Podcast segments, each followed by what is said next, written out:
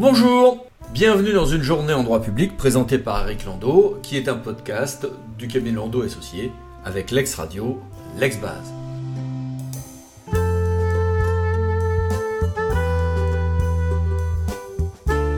Commençons par quatre arrêts du Conseil d'État, aux tables du recueil et un en intégral au recueil.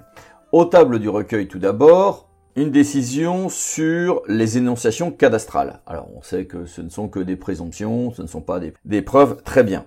Mais ce qui est intéressant dans cette affaire, c'est que euh, il est traité des pouvoirs de l'administration et des rectifications que celle-ci doit apporter.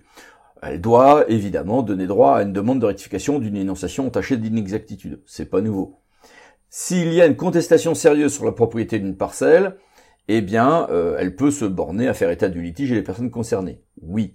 Mais, après l'achèvement de ces opérations, mais s'il y a une demande de rectification, eh bien, elle va devoir attendre qu'il y ait bien une décision judiciaire ou un accord entre les intéressés. C'est logique, mais ça va mieux en le disant. Décision en intégrale au recueil sur les questions d'urbanisme, sur les vices affectant une autorisation d'urbanisme initiale, quand il y a une régularisation par une modification, euh, par une autorisation modificative. Quelles règles respecter? Que se passe-t-il si entre-temps la règle antérieurement méconnue euh, a été modifié. Réponse avec cet arrêt important du Conseil d'État.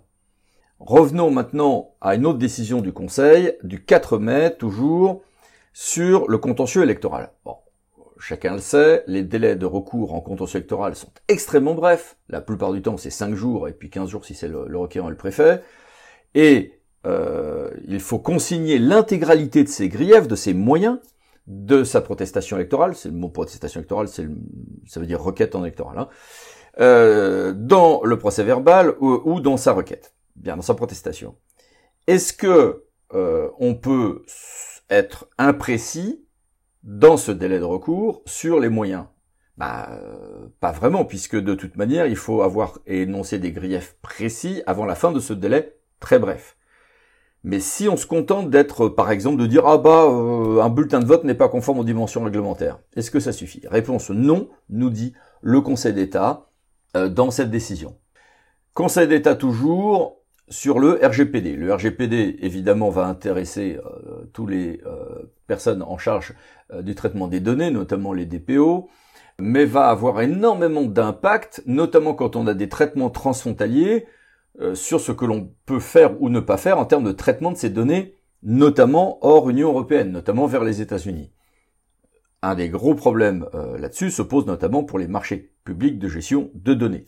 Eh bien, c'est sur ce sujet que le Conseil d'État vient de rendre une décision intéressante sur le contrôle des respects des exigences du RGPD en cas de traitement transfrontalier de données personnelles au sein de l'UE, voire en dehors de l'UE. On est loin d'avoir encore toutes nos réponses, notamment sur la question de marché public, mais on progresse.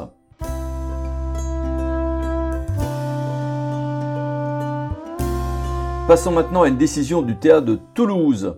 Alors, il s'agit en l'occurrence d'une question d'action-occupation d'un indu de RSA. vous le savez, le RSA est donné aux allocataires et géré par euh, les organismes de sécurité sociale que sont la CAF ou le MSA. Mais ensuite, c'est le département qui va se retrouver à gérer les personnes, à payer les charges et qui va se retrouver à euh, faire des actions en récupération euh, de l'indu, en répétition de l'indu.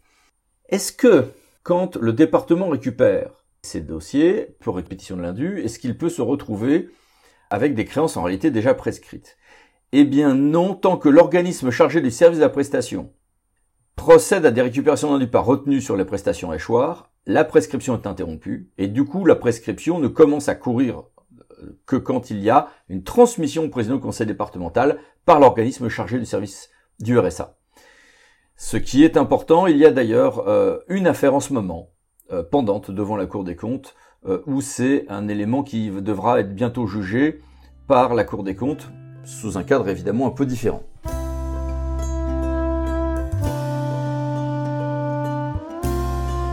Et puis différents textes euh, au journal officiel euh, de ce vendredi 5 mai matin. Un, toute une série de textes de revalorisation du RSA et de la prime d'activité. Deux, un arrêté qui augmente certains financements du fonds Barnier. Alors le fonds Barnier, c'est le fonds de prévention des risques naturels majeurs. Il y a eu une grosse modification hein, de, de celui-ci par un décret du 30 décembre 2022. Là, on a quelques correctifs mais surtout une augmentation à 40% quand même hein, du taux de financement de certains travaux de réduction de vulnérabilité pour des TPE et quelques autres euh, améliorations, y compris pour des cavités souterraines. Et puis enfin, le schéma national des véloroutes, c'est pas nouveau, il existe déjà, mais il est euh, rénové. Une nouvelle cartographie est sortie, c'est passé au journal officiel de ce matin, mais la cartographie elle-même sera à bientôt à publier au bulletin officiel du développement durable.